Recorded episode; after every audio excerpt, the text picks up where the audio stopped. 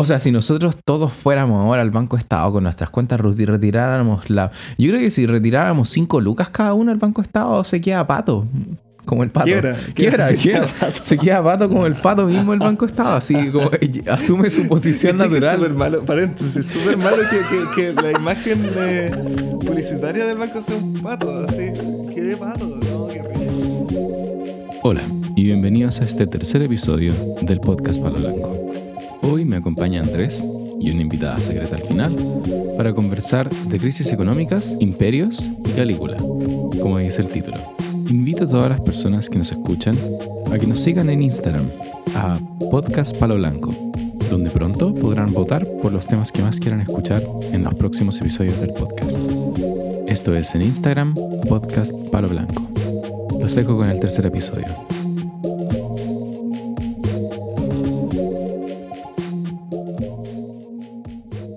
¿Cómo está ahí, Marcianito? Bien, Alvarito, ¿tú cómo estás? Ah, bien feliz de haber estado acá. Eh, este episodio, este es el tercer episodio ya del podcast.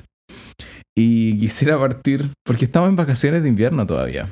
Estábamos en vacaciones de invierno. De hecho, la razón por la cual no tuvimos eh, muchos episodios entre medio, entre el 2 y este, fue por las pruebas, por los exámenes. Ajá. Y ahora que estaba en vacaciones íbamos a grabarlo antes, pero recién pudimos hacerlo. Y lo estamos haciendo en el día en el que se toman los ramos. Sí, así que ha sido un día bastante estresante Sí, y frustrante. frustrante, muy Eso mismo. frustrante. Eso mismo, porque los ramos que los dos necesitamos, que son ramos como claves de, de economía, no, no tienen cubo. Ya no hay cupo, así que vamos a tomar. Yo Vamos por lo menos que- estoy tomando un, un 30% menos de los ramos que Me voy a cambiar de carrera, es la única opción. Una carrera con cupo. Una carrera, exacto, una carrera que tenga ramos decentes con cubo. Y nos juntamos a grabar el episodio, pero antes de hacer eso vimos un documental. Y, es- y yo creo que es un tema que, que, que va- se, va- se mantiene en el. como en la palestra, no sé cómo se dice. Eh, Es, es importante, es un tema que yo creo que eh, no tiene fecha de vencimiento. Siempre va a estar ahí hasta, hasta que se solucione ese problema. Sí, absolutamente de acuerdo. El documental que nosotros vimos se llama The Four Horsemen o Los Cuatro Jinetes del Apocalipsis en, en español. Es un documental socioeconómico, diría yo. En su, Yo su también mayoría. creo, sí. Socioeconómico histórico a veces. Eh, y en vez de tratar de explicar el documental, yo eh, sugeriría a las personas que lo vieran. El documental está muy bien hecho. De por sí un gusto verlo porque está bien editado y siento que está bien explicado. Justamente. Bueno, entonces ese mismo documental que, tú me habías explicado y ayer lo vimos, eh, trata justamente sobre, parte como hablando de la crisis del 2008. Ese es un tema, y, pero muestra como todo el sistema de- en el que vivimos está viciado de alguna manera, que es algo de lo que se ha planteado muchas veces, pero es muy interesante el punto de vista que, que se exhibe, porque partían hablando de que no era algo conspiracionista, no era a la izquierda ni nada, sino que estaban mostrando hechos duros de cómo era eh, la sociedad, cómo era el capitalismo, cómo el capitalismo estaba viciado, cómo habían cosas que corruptas detrás, cómo realmente no era capitalismo, sino que era un sistema para, para la elite, y así en estos cuatro jinetes que son como cuatro etapas que caracterizan este proceso que, que de la sociedad. Claro, exactamente. Acaba de mencionar, muy importante, que el documental está en YouTube.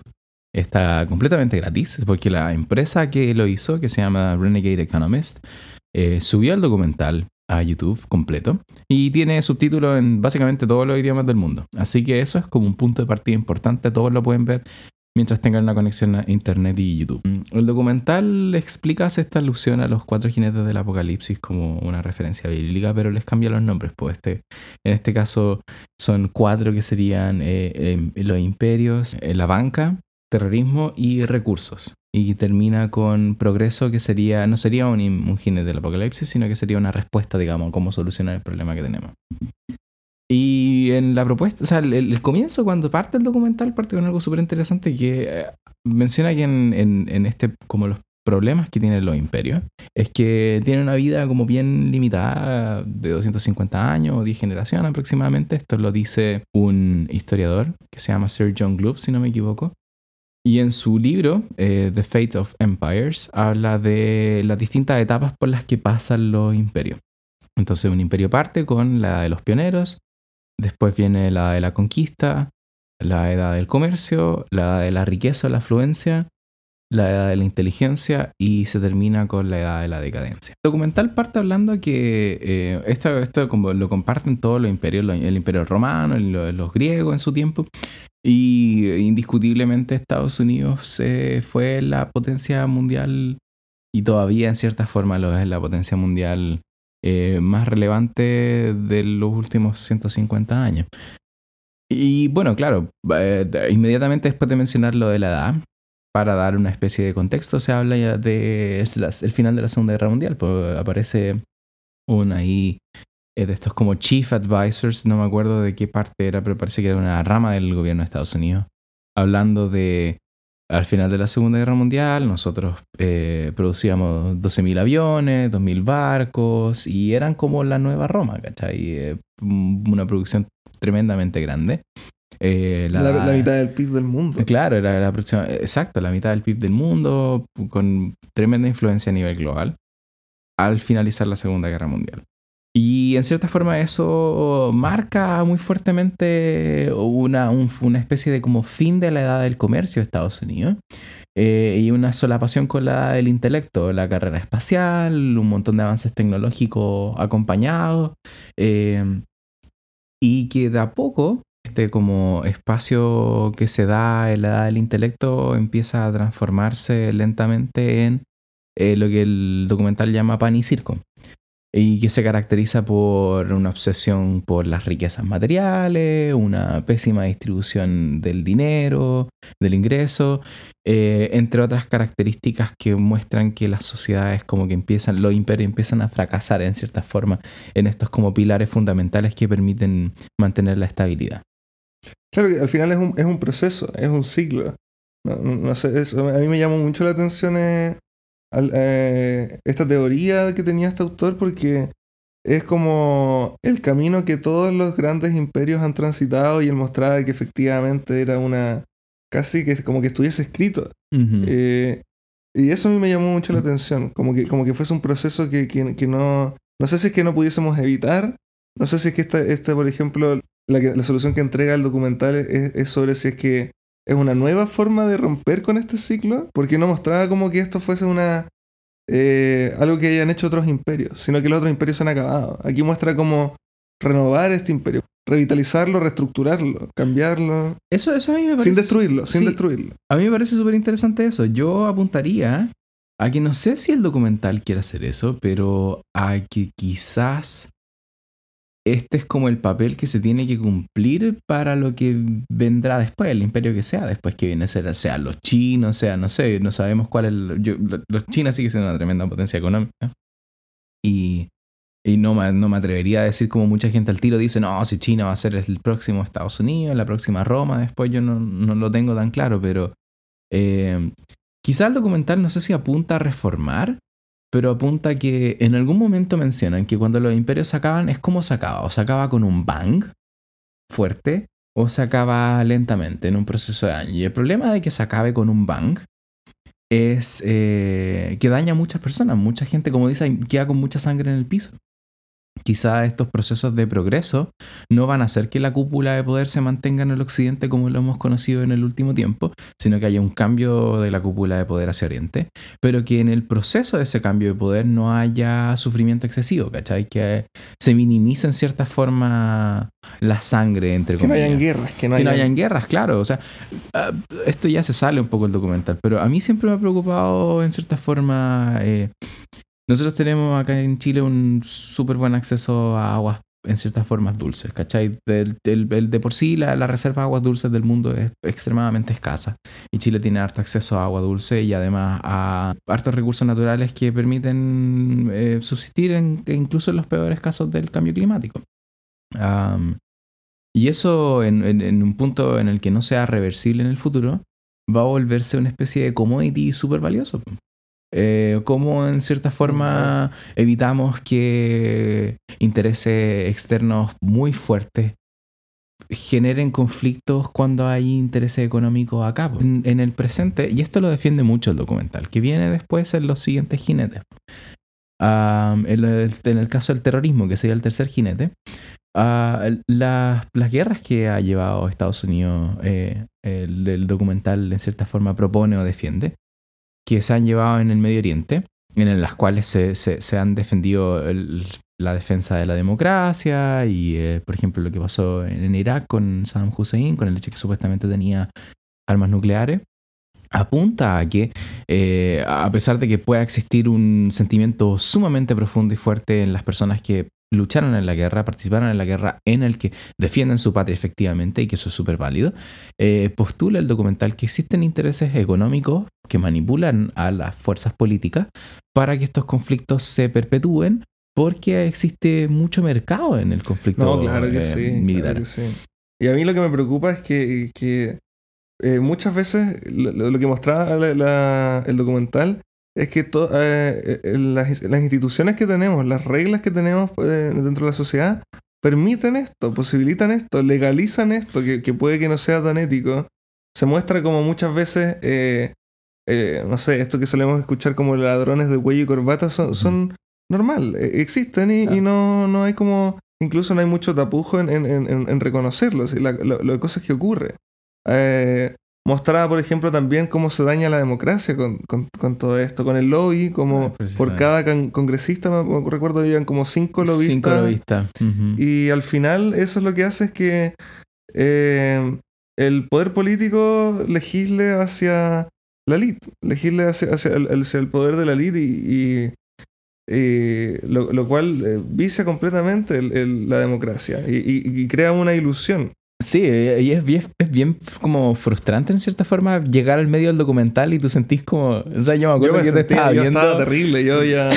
te pregunté, ¿ya, ¿ya pasaban la peor parte? Y no dijiste, no, no viene Sí, pues, porque yo, yo había visto el documental antes hace mucho tiempo. Ya no me acordaba mucho el documental, excepto esa sensación que te deja de fondo de como, wow, hay cosas que se tienen que cambiar.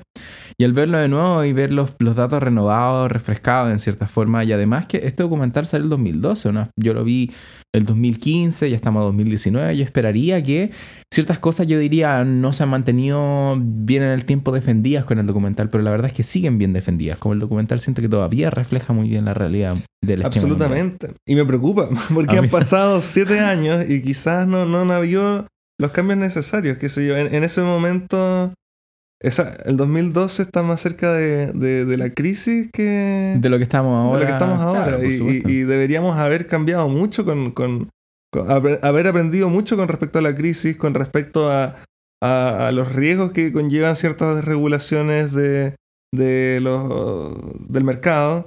Y la verdad es que no, no pareciera, no, no pareciera que, que, que, hayamos aprendido mucho al respecto. Sé que hemos tomado muchas medidas, gente ha pagado... Eh, ha, sido castigada por los errores que cometió.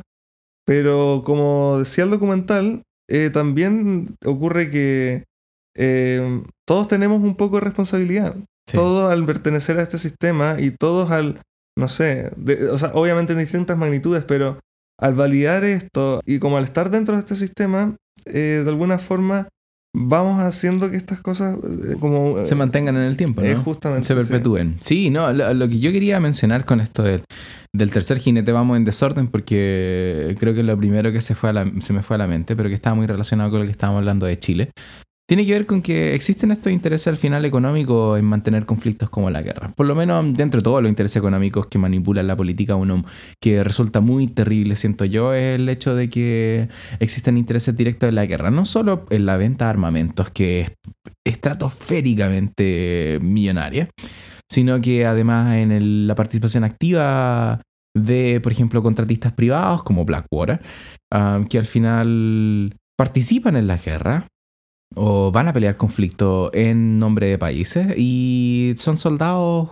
apágabos, como en algún momento lo fueron eh, la República Italiana en el pasado y, em, y, en cierta forma creo yo lo que pasó al final del Imperio Romano cuando tenía ahí, eh, soldados romanos que estaban capturados, no sé, en la península ibérica y para que fueran libres peleaban por Roma y hablaban de Roma y no habían conocido nunca Roma en su vida y en este caso básicamente pasa a ser lo mismo. Pero sin desviarse mucho del tema, lo que más me preocupa es que estas como, estos conflictos además eh, por debajo está ahí subyacente el hecho de que la participación militar en algún país que tenga altos recursos como naturales, como por ejemplo el petróleo, eh, son súper atractivos porque al final eh, vencer en esos conflictos brinda mucho profit para el país. ¿Qué es lo que pasa cuando el petróleo deje de ser el commodity más importante, ¿cachai? Cuando, cuando deje de ser lo, lo más relevante en el mundo, que yo creo que ya estamos en esa ida. Y quizás si es que no administramos bien nuestros recursos naturales, eh, ¿qué, ¿cuáles son los recursos naturales que se van a volver los más valiosos? ¿Va a ser el agua, el agua potable, los recursos de agua dulce, los terrenos agrícolas que no van a ser eh, fuertemente afectados por sequías o inundaciones a nivel mundial por el cambio climático? ¿Y qué pasa en ese caso con nosotros? ¿Cachai? Hay un país que yo creo, en cierta forma, es como una isla, como que la geografía de Chile es bien aislada. El resto tenemos Sí, como sí, la Antártica sí. al sur, el desierto al norte, la cordillera a la, derecha y el mar a la izquierda. Y, y eso nos como que nos aleja de las demás personas, lo que también nos permite de mantener nuestros propios microclimas, lo que en el caso de un cambio climático no nos va a defender del todo, para nada, yo diría. Pero existe la posibilidad en el que se mantengan ciertos recursos naturales que después llamen la atención de potencias mundiales que quieran, en cierta forma, como eh, abastecerse estos recursos y, y- y ¿qué hacemos? Pues, ¿cachai? Se No, desestabiliza. claro. A, a mí lo, personalmente lo que me preocupa con todo esto es que este documental es de hace 7 años y si bien yo entiendo que estos cambios son de una magnitud tan grande que no se van a cambiar en 10, 20, 30 años, tampoco he visto un cambio como, no sé, por lo menos en, en nuestro entorno o en la política que, que sea más comprometido con respecto a esto. Eh, recientemente vi ayer en las noticias que esta activista sueca, me parece, Greta La de la, de la marcha por el cambio climático. Justamente eh, ella fue calificada como bien peyorativamente, bien despectivamente en, en- en- en- eh, por la ultraderecha, por políticos de ultraderecha francesa. Ah, y que en el fondo minimizando problemas eh, que son graves, minimizando problemas que, que van a urgir, que ya están urgiendo y que muchas veces el, el empresariado o eh, políticos o la elite con el afán de, de mantener crecimiento, mantener las ganancias, eh, ven como que va a ser un problema en el, en el futuro y, y no se soluciona. También hace poco, eh, con respecto a lo, que tú mencionabas de- del agua potable en la Antártica, como la semana pasada, un empresario de Arabia Saudí, me parece, sacó un pedazo de hielo gigante y se lo llevó para... No, no no recuerdo para qué fue, pero no creo que sea para hacer conciencia sobre, sobre los efectos del cambio climático. Es súper grave lo que está pasando, es súper preocupante y, y no quiero que estalle, no quiero que como mencionábamos a- a- anteriormente que habían dos formas en que los imperios como que iban, termi- terminaban de, de esta forma, una más brusca, más violenta, más costosa, más sangrienta. Y me preocupa que lleguemos a eso. Y quizás tiene que ver con que nosotros estamos saliendo recién del curso eh, de economía del siglo XXI en que se toma en la Facultad de Ciencias Administrativas y Económicas de la Universidad Católica. Que eh, por, eh, o sea, nota, es uno de los mejores ramos que he tomado en la universidad. Creo, con dos tremendos bueno. profesores y, y, y aunque Juaco un poquito desordenado, pero, Sí, no, pero, pero bien. Pero bien, pero bien. Y o sea, de por sí uno de los mejores ramos que he tomado, es buenísimo. Y yo creo que está muy pendiente ese ramo acerca del cambio climático, lo analiza de una manera bien factual, lo que me parece excelente, porque hay algo que me molesta el discurso del cambio climático, que se ha convertido en un discurso político. Y nosotros tenemos que entender que esta cuestión no tiene que ver con la política, es un discurso científico. Estamos analizando datos contra datos y gran parte de los datos apunta a que nosotros tenemos un impacto directo sobre el medio ambiente y que si no hacemos algo para revertirlo, eh, no vamos a tener los recursos que nos permitan sustentarnos en un futuro. Y no es sorpresa que a la gente que no le interese los efectos del cambio climático sean personas que están en el último tercio de su vida porque no van a vivir eh, Las los las consecuencias de- del futuro. Exactamente, van a estar completamente alejados. Y en el proceso en el que no vive las consecuencias pueden sacar enormes, enormes, enormes magnitudes de, de ganancia siguiendo explotando los recursos de la misma forma, en cierta manera irresponsable, eh, que acorten la vida de nosotros en el planeta, que también es otra parte muy importante que, que me gustaría mencionar brevemente por lo menos, que mm, caemos erróneamente en el discurso de- en que nosotros tenemos que salvar al planeta, siendo que el planeta, independiente de que la Tierra sea viva o no sea viva, va a seguir funcionando con nosotros o sin nosotros. El tema es que nosotros tenemos que mantener el equilibrio porque nos permite a nosotros sobrevivir como lo conocemos. Justamente, sí, al final es un poco egoísta cuando decimos, no sé, nos preocupamos del medio ambiente, sí, eso Mm. al principio yo, yo pensaba que era como algo más al- altruista, como por la naturaleza, por la diversidad, por nuestro planeta, pero al final es para nosotros. Sí, al absolutamente. final es para nosotros, para para poder seguir viviendo. Sí, o sea, nosotros no tenemos claro cómo podríamos seguir subsistiendo. Quizás existe una concepción errónea de que si tú vivís en, en cierta forma en una sociedad, en un, en un medio ahora actual relativamente acomodado o derechamente acomodado o en un país donde se te presenten, no sé, eh, facilidades de acceso a bienes y servicios que tú creíste que en un caso, un cambio climático de aquí a 30 años en el que mm, el, planeta sufra, uno quizás se imagina que, que, va a sufrir la, la, población que siempre ha sufrido, ¿cachai? Solamente que ahora va a sufrir a un nivel extremo y va a desaparecer, pero creo que nosotros no entendemos la escala del impacto del cambio climático, como nosotros que vivimos, yo diría, en situaciones medias para el estándar mundial por lo menos, un cambio como el que se proyecta en el cambio climático va a ser absolutamente brutal para nosotros, ¿cachai? Y para todos, yo creo que no hay gente que se escape, ni siquiera el 1%, esa gente también la va a pasar mal, porque cuando tú no tenés de dónde sacar agua, no importa la plata que tengáis en el mundo, ¿cachai? Como que se te, se te colapsa el sistema entero. Eh, la gente no se puede comer la plata. No, La gente no se puede comer la plata, no se puede comer los billetes. Yo me acuerdo de esta escena de, de Pablo Escobar, cuando estaba en, no recuerdo, huyendo seguramente, y en la noche no tenía nada más que como un maletín lleno con, con miles de dólares. Y para calentar a sus hijos lo que tuvo que hacer fue quemar eh, plata, quemar la plata, sí. Lo que, lo que me Eh. encantaría que pudiéramos como llevar a otro lado de la conversación, pues, que es el segundo jinete del apocalipsis, que tiene que ver con la banca y tiene que ver con la plata, como la conocemos. Claro, claro, claro, claro. Bueno, y, y en ese ejemplo Pablo, Pablo Escobar, ahí sí sirvió. Ahí, ahí se pudo quemar la plata. O sea, no se la pudieron comer, pero la pudieron quemar y, y sirvió. Pero Pero sirvió de algo. a ese nivel como, como llegan las cosas. Bueno, y con respecto a esto de, de- de la banca, a mí me sorprendió muchísimo.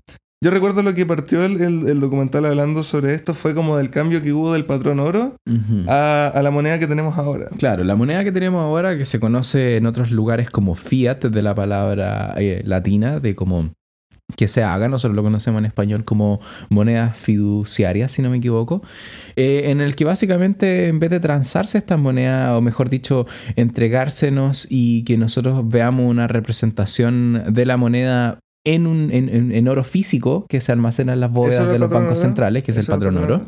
Eh, lo que nosotros tenemos ahora es simplemente una moneda de confianza. Nosotros decimos esta luca o esto- este dólar o este euro libra esterlina me va a servir para pagar X cosa. Y yo sé que me va a servir porque yo confío, yo en cierta forma existe una confianza en este billete.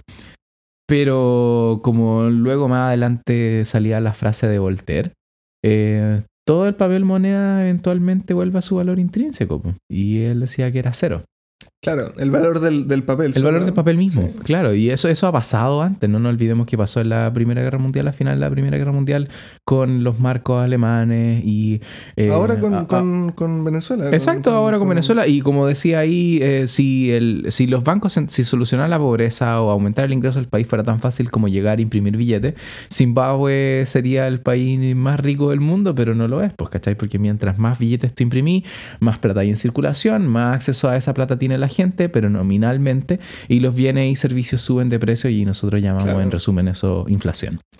Claro, ¿no? Y, y es sumamente impactante como eh, los primeros en beneficiarse de como con nuestro, este nuevo sistema y con la impresión de nuevos billetes eh, son justamente los bancos. Los o sea, un banco central imprime los billetes y los primeros que se benefician sin que los precios cambien por esta mayor cantidad de billetes son los empresarios, los banqueros y de ahí van los, eh, inversionistas mayoritarios y el que queda al final de la cola son las personas eh, común y corriente Claro, con que ya se encuentran con los precios eh, altos, que ya se encuentran como al final sus salarios están con contratos fijados, eh, sus ahorros son nominales. Entonces, lo que ocurre al final es que la gente pierde el poder adquisitivo, lo que antes podía comprar, co- lo que antes podía comprar con su sueldo, con sus ahorros, le alcanza para menos cosas. Y mm, mi impresión, sobre todo esa parte de la banca, es que al final la, gente, quienes sostienen las deudas, quienes sostienen eh, el, sistema financiero, son al final, son finalmente eh, la mayoría de la gente que, que está más abajo, la gente más pobre. Y a mí lo que me sorprendió es que eh, un 97% del, del, Del, del- del ingreso mundial, en cierta forma, la riqueza mundial creo que era. un el- 97% de la riqueza mundial, mundial son deudas. Sí, eh, eh, son por- deudas. porque al Eso a mí me final- sorprendió ahí Muchísimo. hablaban, hablaban muchos, eh, hablaba un ex jefe del Departamento de, de Economía del Fondo Monetario Internacional, hablaban, hablaban muchos profesores del MIT, de Harvard, de grandes universidades al final del documental, y uno de esos no recuerdo bien quién era, pero mencionaba que al final resulta sorprendente, especialmente para nosotros estudiantes de economía, entender cómo se crea la plata, como lo- los bancos en cierta forma crean plata, no, no la imprimen como el Banco Central, pero los bancos privados crean plata mediante la deuda. Entonces, claro, supongamos el Banco Central lo que hace es baja la tasa de interés. Los bancos privados pueden eh, comprarle, digamos, en cierta forma este dinero al Banco Central a un menor costo y lo que hacen ellos con este fondo limitado que les llega, digamos, que pueden comprar del Banco Central, prestan 10 veces, 20 veces la cantidad que tienen. Bajo la confianza en el que no todo el mundo va a ir a pedir su plata al banco y a retirar su plata al banco al mismo tiempo, que eso es lo que nosotros conocemos Claro. como el corralito, pues, ¿cachai? Claro. Que es cuando toda la gente va a buscar esa plata que se supone que está en el banco, pero en realidad no está. O sea, si nosotros todos fuéramos ahora al Banco Estado con nuestras cuentas y retiráramos la... Yo creo que si retiráramos 5 lucas cada uno al Banco Estado se queda pato. Como el pato. Quiebra, Quiebra, se quiebra. queda pato. Se queda pato como el pato mismo el Banco Estado. Así como asume su posición Es súper natural. malo, paréntesis, súper malo que, que, que la imagen eh, publicitaria del banco sea un pato, así, que de pato. Que es raro que nosotros No digamos que de pato como de no tengo plata. ¿Por qué siempre ocupamos palabras animalísticas como que de pato o buena perro, hagamos una Lo vaca, chancho. lo pasé chancho, querís caballo cuando le decía a alguien que Caballo, caballo. Ay, oye, un buen, un buen paréntesis, tenéis razón. Yo creo, que, yo creo que el Banco Estado refleja exactamente la realidad de la mayoría de los chilenos, que tú veís tu cuenta en el Banco Estado y tenéis 300 pesos.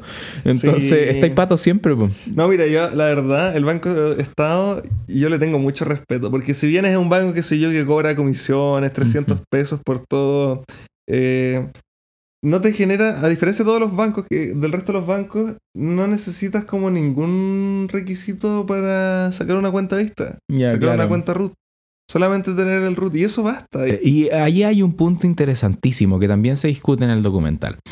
No quiere decir el documental que la banca es mala, ¿cachai? Infernal o que viene a ver. Con que hay ciertas cosas que brindan un- un- una plusvalía al mundo. O sea, si yo creo un vehículo, un automóvil, como dice el documental, que funciona en base a césped, a, a- a pasto que recién acabo de cortar. Eh, y yo digo, oye, yo quiero hacer plata con esto, yo se lo voy a ofrecer al mercado y el mercado probablemente me va a decir, esto es una tremenda inversión, no voy a tener que nunca más comprar petróleo, voy a hacer que mi auto funcione mientras corto el pasto de mi vecino, ¿cachai? Y, y luego la gente te va a pagar por eso. Y esa es como la gracia en cierta forma del capitalismo. Tú podís como justamente. ofrecer algo y tu, tu fin puede ser ganar plata lo que sea, y hay otras personas que se van a beneficiar de eso. Y en ese Eh, Eso, caso... es lo, eso es lo importante, esa es la justificación al final, que a pesar de que tú estés buscando tu propio beneficio por la razón que sea, estás creando riqueza, estás Es- creando un- una innovación que al, fi- al fin va, al final va a beneficiarnos a todos. Exacto, y eso de cierta forma es un poco el Banco Estado. Como el Banco Estado nos permite tener nos- nuestras cuentas RUT, Ah. ahora, ahora tiene la visa débito. No, y eso es un beneficio, es un beneficio tangible. ¿Cachai? Pero ¿cuál no es el beneficio de la banca? En cierta forma, el beneficio, o sea, el no beneficio de la banca, la, la parte negativa es eh, cómo se genera la deuda. Eh, para que las personas que quedan al fondo de la pirámide, en el que, como Sí, de la economía sí, de chorreo, en cierta forma, a quienes que llega- quedan al fondo de la pirámide, cuando les llega estos nuevos como ingresos nominales, en cierta forma, que se han inyectado en la economía, Ajá. ¿qué hacemos para que esas personas eh, ahora sus ahorros no valgan menos? Cuando se imprimen más billetes y, y el, eh, se- como generalmente en la sociedad se, se instauran estos billetes, los precios no suben automáticamente. Claro, Los precios suben hay temporalmente. un montón de efectos que, que- que ocurren en el, en el camino. Exacto, y, y toma tiempo, toma un plazo temporal. Entonces, las primeras personas quienes ahora se benefician de, por ejemplo, eh, créditos con menores tasas de interés y que compran bienes y servicios, son los primeros en seleccionar aquellos bienes y servicios que luego en un futuro, en un futuro probablemente próximo, si es que la inyección de dinero fue alta, van a subir de precio. En el documental aparecía una persona que era. Que se, se autodenominaba capitalista, recuerdo, eh, pero que mencionaba. eh, eh, ah, entre paréntesis, este trabaja, esta persona trabajaba en, en Wall Street. Ah, sí, este era un trader, un ex trader en Wall Eh, Street. justamente. Hacía trabajar con acciones. Y lo que mencionaba es que el sistema en el que estábamos era socialista para los ricos y Claro. capitalista para los, Los pobres, pobres. porque ocurría que cuando eh, los dueños de los bancos quebraban o los dueños de los bancos perdían, eh, no, no podían recuperar eh, las deudas que, que- que- que entregaban, eh, el Estado los respaldaba, el Estado les pagaba su, eh, sus pérdidas. Y para que no, para- como para que no se perdieran los fondos de la gente, supuestamente. Claro. Bajo ese argumento, como eh, eh, mira, vas a tener como toda una revolución si es que no nos pagas, porque Claro. van a haber toda esta cantidad de gente que no tiene su dinero. Y la verdad, nosotros tampoco nunca lo tuvimos. Así como. Pero ahora no lo podemos, no podemos Claro. como eh, controlarlo. Y, y- y al final el Estado tiene que, que pagar lo que me pareciera que, era- que creo que en el caso de Estados Unidos, cuando con la crisis del 2008 fue como No. el costo de pagarle toda esa plata a los bancos fue como el doble de la Segunda Guerra Mundial. Absolutamente, claro. Fueran como 8.7 billones de dólares. Y a nosotros también nos pasó en, el 82, 83, cuando Claro. fue la crisis y todos los bancos en Chile quebraron y fueron estatizados. Y al final todos los chilenos pagaron eso y me- mediante los impuestos y fue la forma de, de que de tirarle un salvavidas a, lo- a los banqueros. De un Precisamente. salvavidas a los banqueros. Y al final eh, las personas que, que están más endeudadas, eh, eh, las personas que, que sostienen esta duda, que hacen que los bancos funcionen, son la gente más pobre. Mm. Y mostraba también, me parece, no sé si recuerdo si era un psicólogo o qué tipo de profesional, pero había una persona que mencionaba que la gente más pobre tiene valores mucho más fuertes que la gente rica y está mucho más comprometida a pagar la deuda que, incluso si no puede pagarla, como que está comprometida a, a- a- a terminarla. Precisamente, sí. Él, él- él hablaba que en algún momento, esto lo creo que lo mencionaba, no sé si era eh, uno de los sicarios económicos, como se llamaban, Economic Sí. Hitman, o fue otro, otro de estas personas que trabajaban como en trading de Wall Street. En algún momento la banca se dio cuenta, eh, no sé si implementaron estudios para esto, pero que las personas que tenían menos recursos tendían a ser más responsables en el pago de sus deudas, probablemente porque tenían más que perder. Si te endeudáis por una tele y al final te terminan embargando cinco bienes o la casa incluso, porque no pudiste pagar la tele porque el crédito tenía una tasa de interés usurera, eh, tenéis mucho más que perder, pero si eres un empresario que se endeudó hasta la tusa, como dicen, eh, pero que le da empleo a 5.000 personas y que si el empresario se va a quiebra, se te dan las 5.000 personas la quiebra, ¿qué es lo que pasa? Eh, el empresario puede negociar la deuda de nuevo porque al Estado no le conviene que hayan 5.000 personas Desempleada. Y es lo que tú decías, y de cierta forma es muy cierto, como capitalismo para los pobres, eh, socialismo para los ricos. Pues, para los ricos el Estado te ayuda, pero para mucha gente pobre, en estas circunstancias, las circunstancias que rodean a la banca, eh, pareciera que no, no estuviera la misma asistencia disponible ahí para la gente de menos recursos. Y eh, hay, hay un tema tremendo ahí, con, a, a mí me encanta lo de las crisis económicas, tú ya lo Es sabes. bastante interesante. sí. Eh, profesor uno, uno de los profesores del ramo en recién de economía me pasó un libro que se llama Manías, Pánicos y Crashes, creo. Eh, y eh, de- de- ahora lo, lo quiero leer, hace rato que lo tengo ahí en mi lista por leer, pero quizás es muy importante mencionar que esta cuestión de lo de los bancos, que le pasa hasta a los bancos, pasa ahora. O sea, la crisis del 2008 está fuertemente relacionada con este tema. mostraban como recuerdo que para la crisis de- del, del crack del 29 se crearon leyes que protegían los fondos de las personas para sacarlos como de las inversiones corporativas de los bancos. Y en el 90 se derogó esa ley. Sí, Y, y eso también hizo que, por ejemplo, para el 2008 eh, los bancos pudieran agarrar la plata de, de todas las de cualquier persona y usarla para en, en cualquier tipo de negocio. Yo, yo no, no estoy diciendo que se tenga que regular todo. El, el mercado tiene eh, eh, grandes ventajas y grandes eficiencias para repartir los recursos, pero tiene fallas y tiene cosas que son necesarias regularlas para que no volver a pisarla, o sea, tropezarse con la misma piedra. Claro, es que hay, hay- un tema importantísimo, yo creo, que tiene que ver con si nosotros planteamos que hay un mercado que se tiene que manejar y funcionar solo, curiosamente vivimos en una sociedad en la que manipulamos muchas cosas del mercado para que no funcione solo. Y esa clase de cosas tienden a beneficiar a las personas que eh, ostentan el poder. Mientras como que en un mercado absolutamente normal una empresa viene recompensada porque la gente compra bien sus bienes y servicios y una empresa mala quiebra, acá no pasa eso, ¿cachai? Para mí lo que más me impactó del documental, lo que más me, dejó, eh, no sé, perplejo, fue el hecho de que eh, cómo funciona el, Fondo Monetario y el, Banco Mundial con, con respecto a los préstamos que otorga a países menos desarrollados con el fin de que salgan del subdesarrollo y como distintos organismos internacionales como la ONU y la CEPAL están directamente relacionados con ellos y se supone que mediante estas organizaciones mundiales nosotros estamos tratando de ayudar a, los países que lo necesitan. Y lo que mostraba el documental es que esos préstamos eh, que otorgan eh, estos bancos internacionales, estos fondos, en general eh, van a parar a empresas, a, multinacionales, que al final son de los mismos empresarios que tienen la lead y, no llega a, la, la, a las personas que realmente lo necesitan. Y al final son contratos que, lo único que, que, interesa es eh, que las transacciones sean entre los ricos. Ahora, como para no que no quede desconectada la idea, el, el, curso que sigue el documental, que yo insisto, deberían verlo porque no vamos a alcanzar a cubrirlo entero. El curso que sigue el documental para explicar este fenómeno tiene que ver que cuando, por ejemplo, un país como Estados Unidos o cualquier otra potencia se entra en conflicto con otro país, ¿Qué es lo que pasa? Como tú podrías haber hecho como lo que pasa en el sur de Pakistán, por ejemplo, lo que pasó en su tiempo en el sur de Pakistán después de los atentados del 11 de y la guerra contra el terrorismo, como se llamó, la guerra contra el talibán en ese caso.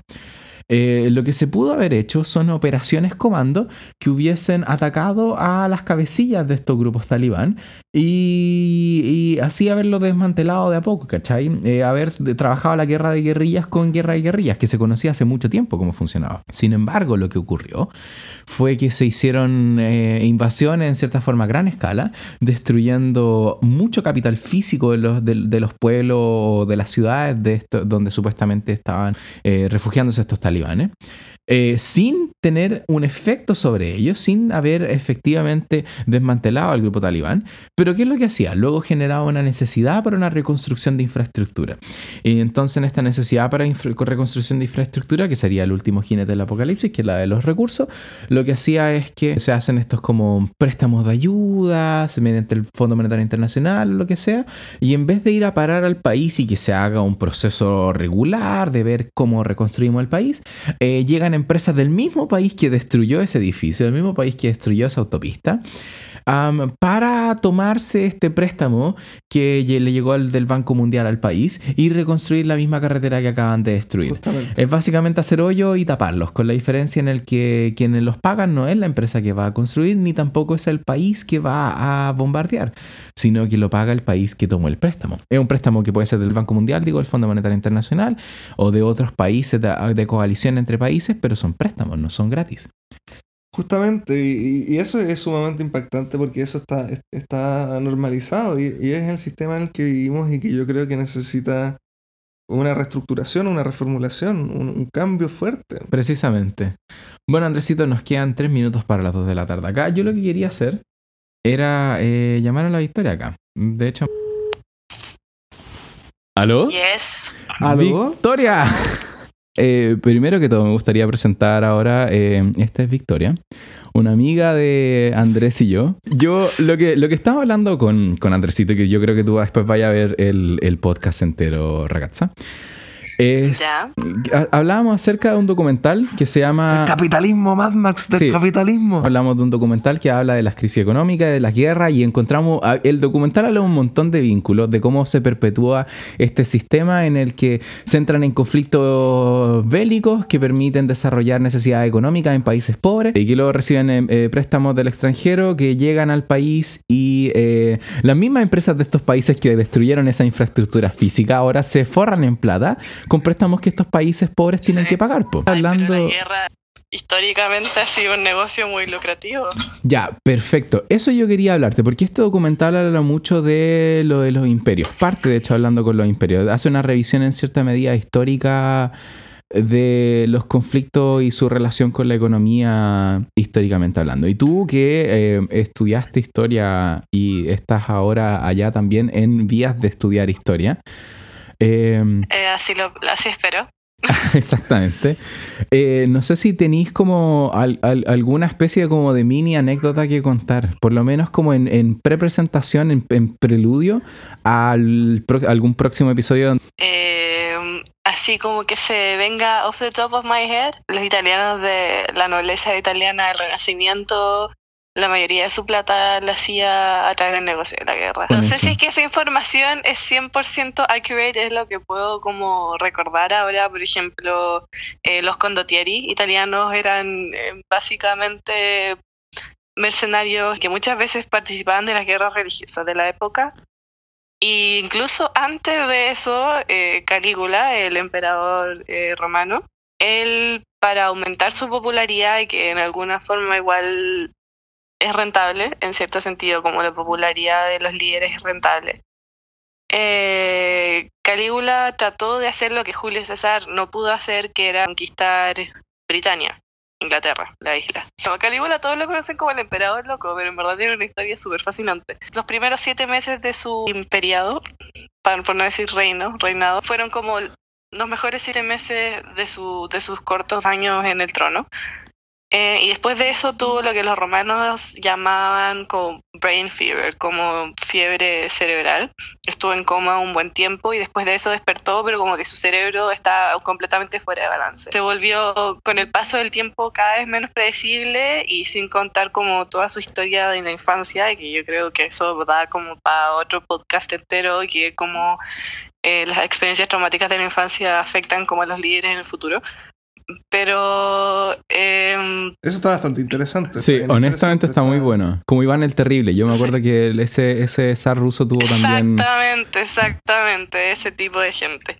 Eh, bueno, el tema es que Calígula después de eso se volvió loco, básicamente, cada vez menos predecible por la gente que lo rodeaba, empezó a matar gente que él creía que lo querían matar a él, como su hijo adoptivo Gemelus. Y empezó a, que, a caer como en desesperación porque estaba perdiendo popularidad de la gente y se estaba gastando toda su plata en un estilo de vida eh, bastante exótico, por así decirlo. En monumentos, prostitutas, eh, comida, fiestas, eh, como uno se imagina, como estos festines a la romana que uno se imagina que comen hasta morir y tienen relaciones y quizás cuántas enfermedades sexuales se transmitieron en esa época.